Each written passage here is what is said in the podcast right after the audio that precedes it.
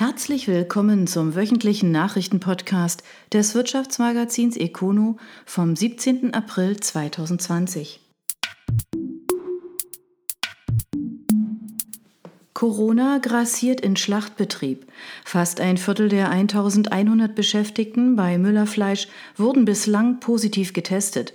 Die Behörden lassen den Betrieb dennoch offen. Die Gründe erscheinen einleuchtend. Birkenfeld. 230 der 1100 Beschäftigten in dem Schlacht- und Zerlegebetrieb Müllerfleisch wurden positiv auf Corona getestet. Das teilten die zuständigen Behörden mit. Die Zahl wird allerdings sicher weiter steigen. Erst jetzt wurde die Testung aller Mitarbeiter abgeschlossen. Die Auswertung nimmt noch einige Tage in Anspruch. Dennoch schränken die Behörden den Betrieb nach aktuellem Stand aus zwei Gründen nicht ein. Erstens besteht kein erhöhtes Risiko für Verbraucher, so der Enzkreis-Landrat Bastian Rosenau. Und zweitens sei eine Überwachung aller 1100 Mitarbeiter nicht zu leisten, wenn man diese nach Hause in Quarantäne schicke. Stattdessen reagiere man mit Massentests und Isolierung der Betroffenen innerhalb des geschlossenen Systems im Unternehmen. Obendrein seien die Gesundheitsbehörden täglich im Unternehmen und begutachteten die Lage. Allerdings gibt es aus der Bevölkerung grundsätzliche Kritik. Viele der Mitarbeiter stammen aus dem europäischen Ausland und werden von Subunternehmern an Müllerfleisch entsandt. Während des Aufenthalts würden die Menschen nicht immer adäquat untergebracht, was wiederum die Ausbreitung begünstige. Auch seien Quarantäneauflagen nicht eingehalten worden. Die Behörden reagieren auf die Kritik und wollen die Betroffenen, so sie nicht ohnehin ins Krankenhaus müssen, in Reha-Kliniken, Hotels oder auch Hallen zentral unterbringen. Dabei wolle man sich laut Landrat Rosenau aber auf möglichst wenige Einrichtungen konzentrieren, um die Kapazitäten zu bündeln. Das Familienunternehmen Müllerfleisch mit Sitz in Birkenfeld wurde 1959 gegründet und ist heute einer der führenden Schlacht- und Zerlegebetriebe. Das Unternehmen setzt pro Jahr 500 Millionen Euro um und beschäftigt 320 eigene Mitarbeiter. 120.000 Rinder werden pro Jahr im Firmensitz zu Lebensmitteln für Metzgereien, Gastronomen und Großverbraucher verarbeitet. Die gesamte Gruppe mit drei weiteren Standorten verarbeitet 320.000 Rinder und 2,1 Millionen Schweine. Übrigens, welche positiven Erfahrungen der Konzern IBM Papst mit den eigenen strengen Gesundheitsauflagen gemacht hat, lesen Sie auf econo.de.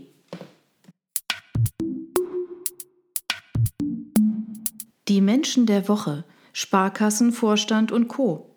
Rüdiger Karl ist in einem Gremium aufgerückt und weitere Personen machen Schritte auf der Karriereleiter.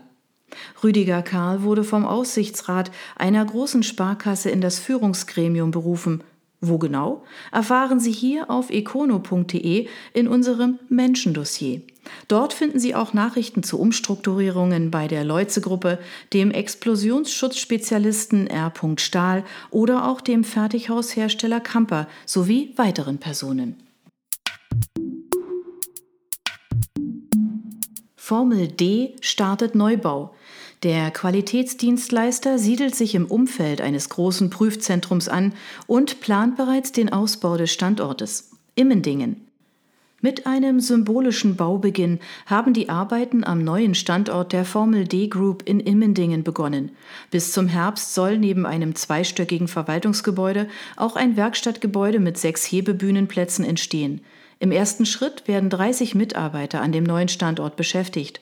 Die Value on Top aus Baden-Baden investiert in den neuen Komplex, den das Architekturbüro Kreuzer entworfen hat und das Holzbauunternehmen Zeller und Jochum umsetzt. Über die Investitionssumme wurde nichts bekannt. Für das nächste Jahr plant Formel D bereits den Ausbau des neuen Standortes. Dann soll eine weitere Halle mit 65 Metern auf 20 Metern Grünfläche entstehen, um noch mehr Fahrzeuge zu prüfen und zu warten. Das Unternehmen nutzt das Test- und Prüfzentrum des Daimler-Konzerns, das in unmittelbarer Nachbarschaft entsteht. Formel D wurde 1993 in Treusdorf gegründet und ist ein Dienstleister im Bereich der Qualitätssicherung und bietet Dienstleistungen von Testfahrzeugen über die Zertifizierung von Dienstleistern bis zum Fahrzeugmanagement an. Das Unternehmen beschäftigt an 80 Standorten in 19 Ländern mehr als 700 Mitarbeiter und setzt 255 Millionen Euro um. Seit 2017 gehört die Gruppe mehrheitlich zur Investmentgesellschaft 3i Group.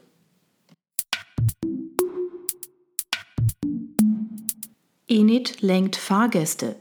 Der Mobilitätsspezialist entwickelt ein System, das Bahnfahrern intelligent anzeigt, wo freie Plätze sind. Karlsruhe. Die Situation ist bekannt. An Bahnsteigen aller Art drängeln sich die Fahrgäste meist an wenigen Punkten, häufig direkt im Zugangsbereich. Die Karlsruher Enid hat nun nach eigener Aussage auch in Europa ein Patent für ein neues System erhalten. Anhand von LED-Signalen im Boden der Plattform wird den Reisenden angezeigt, in welchen Bereichen und Wagen freie Plätze zu erwarten sind. Der Mobile Guide verknüpft dabei IT-gestützt intelligent Daten von Fahrgastzählsystemen aus dem Wageninnern mit Erfahrungswerten vorangegangener Belegungen. Das Ziel ist dabei klar. Die Fahrgäste sollen bequemer zu einem freien Platz gelangen und die Umsteigezeiten sollen sinken. Ergo haben Bahnfahrer und Betriebe etwas davon. Bereits im vergangenen Jahr hatte Init in den USA die Patentierung erhalten. Init wurde vor 35 Jahren gegründet und ist heute einer der führenden Anbieter im Bereich softwaregestützter Lenkung von Verkehrsströmen, Ticketverkauf, Fahrgastinformationen und Analysen. Das Unternehmen gehört heute zur Porsche-Gruppe. Fondium auf Sanierungskurs. Die Gießereigruppe einigt sich mit dem Betriebsrat auf Einschnitte und will grün werden. Singen. Die Töne aus dem Fondium-Konzern waren Anfang März vielsagend. Wir sind eine der teuersten Gießereien in Deutschland, wenn nicht sogar weltweit, klagte damals Geschäftsführer Achim Schneider vor dem Hintergrund der um rund 35 Prozent einbrechenden Umsätze im zweiten Halbjahr 2019. Deshalb kündigte er Sanierungsgespräche mit Betriebsrat und Gewerkschaft IG Metall an. Diese Gespräche wurden nun laut Mitteilung positiv abgeschlossen. Das von der Geschäftsführung ausgearbeitete Zukunftskonzept mit zahlreichen strategischen und organisatorischen Maßnahmen bildet dabei die Grundlage für die Neuausrichtung. Das Ziel sei es, wettbewerbsfähiger zu werden. Wir freuen uns sehr, dass sich wesentliche Beteiligte zu erheblichen Sanierungsbeiträgen bereit erklärt haben. Besonders hervorheben möchten wir hier die Beschäftigten unseres Standortes Singen, die IG Metall sowie Georg Fischer GF, so Schneider. Details zu den einzelnen Beiträgen nannte er indes nicht. Dafür formulierte Schneider ein Ziel – Fondium solle eine grüne Gießerei werden, die einerseits auf nahezu 100% Recyclingmaterial setzt und andererseits bei den Produkten wie gewichtsoptimierten Bauteilen für Fahrzeuge. Zudem hatten die Gießereichefs auch Produkte abseits von Automotive angedacht, von Töpfen bis zu Grillgeräten. Fondium wurde erst 2018 mit der Herauslösung des Gießereigeschäfts aus dem GF-Konzern gegründet. Die Gruppe mit Standorten in Singen und Mettmann beschäftigt rund 1850 Mitarbeiter und erwirtschaftet einen Umsatz von 500 Millionen Euro. Alno wird zum Mittelständler. Der Küchenhersteller arbeitet weiter an seiner neuen Positionierung als Premiumhersteller. Das bekommen die Mitarbeiter zu spüren. Pfullendorf. Der Küchenhersteller Neue Alno arbeitet nach dem Start im März 2018 weiter an der Neupositionierung. Dafür werden aktuell die Abläufe weiter gestrafft und es muss Personal abgebaut werden. Derzeit laufen die Gespräche mit dem Betriebsrat, weshalb die Geschäftsführer Michael Spadinger und Jochen Braun noch keine Zahlen nennen. Derzeit werden noch rund 300 Menschen bei Alno beschäftigt. Wir agieren heute als ein mittelständischer Betrieb. Das ist noch nicht in allen Köpfen angekommen, sagen die Geschäftsführer zur aktuellen Situation. Nach dem Neustart hatte sich die neue Alno konsequent als Premiumhersteller positioniert, setzt auf den Fachhandel und beliefert nach Angaben der Geschäftsführer nur noch wenige Möbelketten. Der Exportanteil liegt inzwischen bei 70 Prozent. Parallel habe man die Produktion komplett wieder ins eigene Werk zurückgeholt und strukturiere auch räumlich weiter um. Ein Teil der bisherigen Flächen wurde beispielsweise von dem Sanitärkeramikhersteller Geberit übernommen. Weitere Mieter werden gesucht. Insgesamt ziehen die Geschäftsführer in einer Mitteilung ein positives Fazit des Neuanlaufs. Man sei agiler und effizienter geworden, was indes auch zu einem geringeren Personalbedarf führt. Alno wurde 1927 von Albert Notdurft gegründet und mauserte sich im Verlauf der Jahrzehnte zu einem der führenden und bekanntesten Hersteller von Küchen mit verschiedenen Marken. 1995 wurde das Unternehmen in eine AG umgewandelt und es begann der wirtschaftliche Niedergang, wobei die Marken stark blieben. 2017 folgte die spektakuläre Insolvenz und der teilweise Neustart als neue Alno. Alltagsmasken. Liste zum Herunterladen. Die Textilverbände im Land haben Kapazitäten und Hersteller zusammengetragen und stellen den Report zur Verfügung, verbunden mit einer Hoffnung.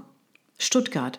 Um die aktuell vorhandenen textilen Produktionskapazitäten für Atemschutzmasken in Baden-Württemberg zu ermitteln, haben der Arbeitgeberverband Südwesttextil und das Textilnetzwerk AFBW im Internetportal Place to Tex eine Abfrage online gestellt. Mehr als 140 Firmen sind dem Aufruf innerhalb von zwei Tagen gefolgt. Wir sind begeistert, wie aktiv und kreativ unsere Branche in diesen Krisenzeiten agiert, sagt Südwest Hauptgeschäftsführer Peter Haas. Nach eingehender Auswertung zeigt sich ein beeindruckend vielfältiges Bild von Produzenten im Land. Man erwarte vom Land, diese Produkte auch zu nutzen und nicht nur auf China-Importe zu setzen. In Anbetracht der ab Montag, 27. April im Land geltenden Maskenpflicht, die das Tragen von sogenannten Alltagsmasken beim Einkaufen und im öffentlichen Personenverkehr vorschreibt, ist mit einem großen Bedarf in der Berufswelt und im privaten Bereich zu rechnen, heißt es in einer Mitteilung. Deshalb haben wir beschlossen, so Ulrike Möller, Leiterin der Allianz Faserbasierte Werkstoffe Baden-Württemberg, AFBW, nicht nur der Landesregierung unsere gesammelten Infos zur Verfügung zu stellen, sondern auch Unternehmen, anderen Organisationen, Einrichtungen und den Bürgern. Die Liste mit den Herstellern von Mund-Nase-Masken wird von Place to Text zum Download angeboten. Den Link dazu finden Sie auf econo.de. Wir lernen schon jetzt aus der Corona-Krise, dass wir uns in Zukunft bei der Gesundheitsvorsorge und Versorgung nicht so sehr von Asien und anderen ausländischen Produktionsstätten abhängig machen dürfen, appelliert Hauptgeschäftsführer Haas. Deshalb fordert er von der Landesregierung, den Aufbau der Produktionsinfrastruktur im Südwesten nachhaltig zu unterstützen und somit zu sichern. Bright Skies expandiert in den Südwesten. Hamburger IT-Unternehmen eröffnet neue Niederlassung in Baden-Württemberg. Mannheim, Hamburg. Das IT-Beratungshaus Bright Skies wächst weiter. Seit kurzem ist der Cloud-Veteran mit einem neuen, sechsköpfigen Team auch in Mannheim vertreten. Neben Hamburg im Norden und Dresden im Osten ist Bright Skies damit auch im Südwesten Deutschlands präsent. Seit Bright Skies 2014 von Kimnes Neuhaus gegründet wurde, ist das Unternehmen stetig gewachsen. Es gehört heute zu den ersten Adressen für Cloud-Lösungen. Mit der Eröffnung des dritten Standortes sieht sich Bright Skies weiter auf Erfolgskurs, denn so können nicht nur spannende neue Kunden gewonnen, sondern auch die in der Region vorhandenen noch besser betreut werden. Morgenstern-Gruppe will mit Digitalisierung wachsen. Das Reutlinger IT-Unternehmen profitiert von der höheren Nachfrage, Umsatz zuletzt konstant. Reutlingen. Das IT-Unternehmen Morgenstern schließt das Geschäftsjahr 2019 mit einem Umsatz von 36,6 Millionen Euro ab. Das entspricht in etwa dem Wert des Vorjahres. Im Bereich Druck- und Kopierlösungen sind trotz eines herausfordernden Marktumfeldes im Wesentlichen gleichbleibende Umsätze zu verzeichnen. Gleichzeitig bietet der Markt für Digitalisierungslösungen weiterhin erhebliches Wachstumspotenzial. Die Mobilisierung und Flexibilisierung von Arbeitsplätzen verändern die Geschäftsprozesse im Mittelstand kontinuierlich, sagt Vorstandschef Robin Morgenstern. Infolgedessen ist die Nachfrage nach Lösungen für die Digitalisierung von Geschäftsprozessen ungebrochen. So ist der Umsatz mit Digitalisierungslösungen im vergangenen Jahr um mehr als 20 Prozent gestiegen. Daher werden in 2020 für den weiteren Ausbau der Kompetenzen im Bereich der Digitalisierung zusätzliche Investitionen erfolgen, sagt Vorstand Erhard Wetzel. Darüber hinaus investieren wir auch in den Ausbau von Technologien, die ein besonderes Augenmerk auf den Aspekt Nachhaltigkeit und Ökologie legen. Ein Wachstum in diesem Jahr könne auch durch Zukäufe erfolgen, sagt Finanzchef Thomas Morgenstern. Dieses Ziel hat auch in der aktuellen Krisensituation Bestand. Je länger der derzeitige Zustand mit der umfassenden Verlagerung von Mitarbeiterinnen und Mitarbeitern ins Homeoffice andauert, umso eher werde sich eine Vielzahl der Unternehmen auch über die Digitalisierung und Dezentralisierung ihrer Geschäftsprozesse Gedanken machen. Das Unternehmen hat seine Wurzeln im Jahr 1971. Heute zählt die Firmengruppe 255 Mitarbeiter an sechs Standorten.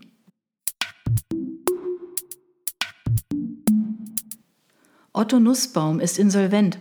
Der Hersteller von Hebebühnen stolpert über die Restrukturierung. Die Zukunft hängt nun von einem Faktor ab. Kehl. Die Otto Nussbaum hat Insolvenzantrag beim Amtsgericht Offenburg gestellt. Der vorläufige Insolvenzverwalter Dirk Pehl von der Kanzlei Schulze und Braun macht die Zukunft des Unternehmens von einem Faktor abhängig. Die Situation ist natürlich angesichts des Corona-bedingten Herunterfahrens der Wirtschaft nicht einfach. Für einen Erfolg der Sanierung wird es entscheidend sein, wie schnell die Wirtschaft wieder hochfahren kann und darf. Wobei Nussbaum aktuell nicht über den Virus selbst wirtschaftlich gestolpert ist. Vielmehr waren die bereits seit 2015 laufenden Restrukturierungen entscheidend. Die sind zwar unter anderem mit der Konzentration der Produktion am Stammsitz in Kiel operativ abgeschlossen, dennoch belasten hohe Tilgungsleistungen die Budgets. Zudem brach ab Mitte 2019 die Nachfrage ein, nachdem bereits in den Vorjahren die Zahl der Werkstätten und damit der Hauptzielgruppe rückläufig war. Hinzu kommt der an Fahrt aufnehmende Umbau der Mobilitätsbranche. Deshalb befanden sich die von der Insolvenz betroffenen 220 Mitarbeiter auch im April schon in Kurzarbeit, ein Umstand, der es dem Insolvenzverwalter nicht einfach macht. In Verhandlungen mit der Agentur für Arbeit sollen nun Kurzarbeiter und Insolvenzgeld klug miteinander verbunden werden. Otto Nussbaum gilt als einer der führenden Hersteller von Hebebühnen für Fahrzeuge aller Art, aber auch Parkplatzsysteme. Der Umsatz der Gruppe lag 2018 bei 65,6 Millionen Euro und das Jahr wurde wieder positiv abgeschlossen. Die Hebetechnik trug in dem Jahr 77 Prozent zu den Erlösen bei, die Parkplatzsysteme 17 Prozent. Die Unternehmen Nussbaum World Lifts, Nussbaum Parking, Nussbaum Automotive Solutions und Nussbaum Technologies sind laut Schulze und Braun von der Insolvenz nicht betroffen.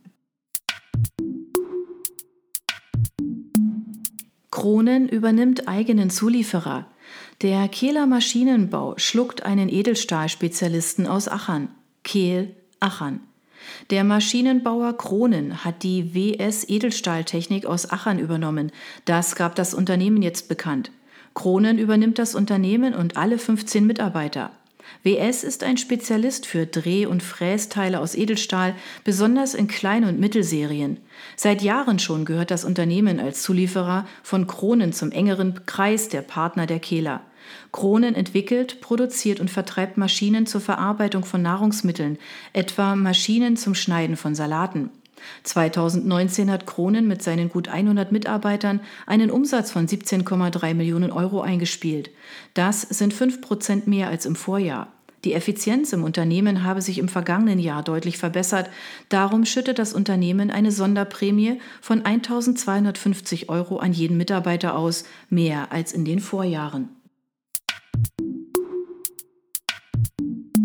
Verärgerung über Mikrotherminsolvenz. Der Sensorhersteller will sich sanieren, bei der IG Metall versteht man das aus zwei Gründen nicht. Pforzheim. Die Mikrotherm hat einen Insolvenzantrag gestellt. Wir waren gerade dabei zu investieren und unser Geschäftsmodell an neue Geschäftsfelder wie E-Mobilität anzupassen, als uns die wirtschaftlichen Auswirkungen der Corona-Krise in Europa trafen, begründete Geschäftsführerin Tina Schottfried den Schritt. Unter dem Strich habe die Zahlungsunfähigkeit gedroht. Das Amtsgericht Pforzheim hat Marc Schmidt-Thieme von der Kanzlei Hofer-Schmidt-Thieme zum vorläufigen Insolvenzverwalter bestellt. Nach Angaben von Schmidt-Thieme laufe der Geschäftsbetrieb dank der guten Auftragslage in vollem Umfang weiter. Und weiter? Der Betrieb läuft, die Auftragslage ist gut. Ich sehe nach meinen ersten Eindrücken gute Chancen für eine Sanierung. Zu einer ähnlichen Einschätzung der Geschäftslage kommt man auch bei der Gewerkschaft. Und Arno Rastetter, Gewerkschaftssekretär und Sprecher der IG Metall Pforzheim, zeigt sich denn auch nach eigener Aussage verärgert über den Schritt. Erst im vergangenen Jahr habe man einen Zukunftssicherungsvertrag mit allerlei Zugeständnissen der Belegschaft abgeschlossen. Mit dem Insolvenzantrag ist nun der Tarifvertrag das Papier nicht mehr wert, auf dem er gedruckt war. Zudem zeigt sich Rastetter angesichts der guten Auslastung überrascht vom Zeitpunkt der Antragstellung. Schließlich wurde von Seiten der Politik extra vor dem Corona-Hintergrund die Insolvenzantragspflicht geändert. Hoffnung legt man nun von Seiten der IG Metall in die Person Schmidt-Thieme, mit dem man bereits gute Erfahrungen in anderen Insolvenzfällen gemacht habe. Mikrotherm wurde 1965 als Hersteller von Temperaturwächtern gegründet. Heute entwickelt und produziert das Unternehmen mit weltweit rund 200 Mitarbeitern Sensorlösungen für Thermoregelungen in unterschiedlichen Branchen, von Automotive bis Waschmaschinen und Kraftwerken. Zuletzt wurden rund 20 Millionen Euro umgesetzt. Kern Liebers rauft sich zusammen. Der Konzern und die IG Metall einigen sich auf eine Beschäftigungssicherung. Die Mitarbeiter nehmen Einbußen hin, das Unternehmen investiert. Schramberg. Die Leitung der Kern-Liebers-Gruppe und der IG Metall haben sich laut einer gemeinsamen Mitteilung für den Stammsitz auf eine Beschäftigungssicherung bis Ende 2022 geeinigt. Vorausgegangen waren mehrmonatige Verhandlungen. Gerade in Zeiten, in denen die wirtschaftlichen Folgen der Corona-Pandemie noch nicht abzuschätzen sind, ist eine Beschäftigungssicherung für unsere Mitarbeiter hier vor Ort ein hohes Gut. Wir haben uns zusammengerauft, das ist ein gutes Zeichen, so Udo Schnell, Vorsitzender der Geschäftsführung der Kernliebers. Das Unternehmen befindet sich in Kurzarbeit. Das Zusammenraufen bedeutet konkret, Einerseits will die Gruppe die Mindestbeschäftigungszahl von netto 1020 in Schramberg nicht unterschreiten sowie nicht näher konkretisiert investieren. Die Mitarbeiter verzichten im Gegenzug in 2020 und 2021 auf eine von drei Sonderzahlungen und in 2022 soll es dann nur noch Einschnitte beim Urlaubsgeld geben. Es waren schwierige Verhandlungen, zog auch Georg Feigle, zweiter Bevollmächtigter der IG Metall Geschäftsstelle Freudenstadt Bilanz. 81 Prozent der Gewerkschafter haben der Vereinbarung zugestimmt. Kernliebers wurde 1888 als Zulieferer der Uhrenindustrie gegründet. Der Umsatz lag im vergangenen Geschäftsjahr bei rund 740 Millionen Euro. 60 Prozent des Umsatzes werden im Bereich Automotive erwirtschaftet. Das waren die Nachrichten des Wirtschaftsmagazins Econo. Ihnen gefällt unser Podcast? Dann abonnieren Sie ihn doch ganz einfach. Sie werden dann automatisch auf die neueste Folge hingewiesen, sobald sie online verfügbar ist. Sie finden uns auf Spotify, iTunes, Deezer, Enker FM und vielen anderen Plattformen unter Econo, der Nachrichtenpodcast. Sie möchten mehr zu Personalien, Events oder verschiedenen innovativen Themenschwerpunkten erfahren? Dann schauen Sie doch bei uns auf econo.de vorbei. Wir freuen uns auf Sie.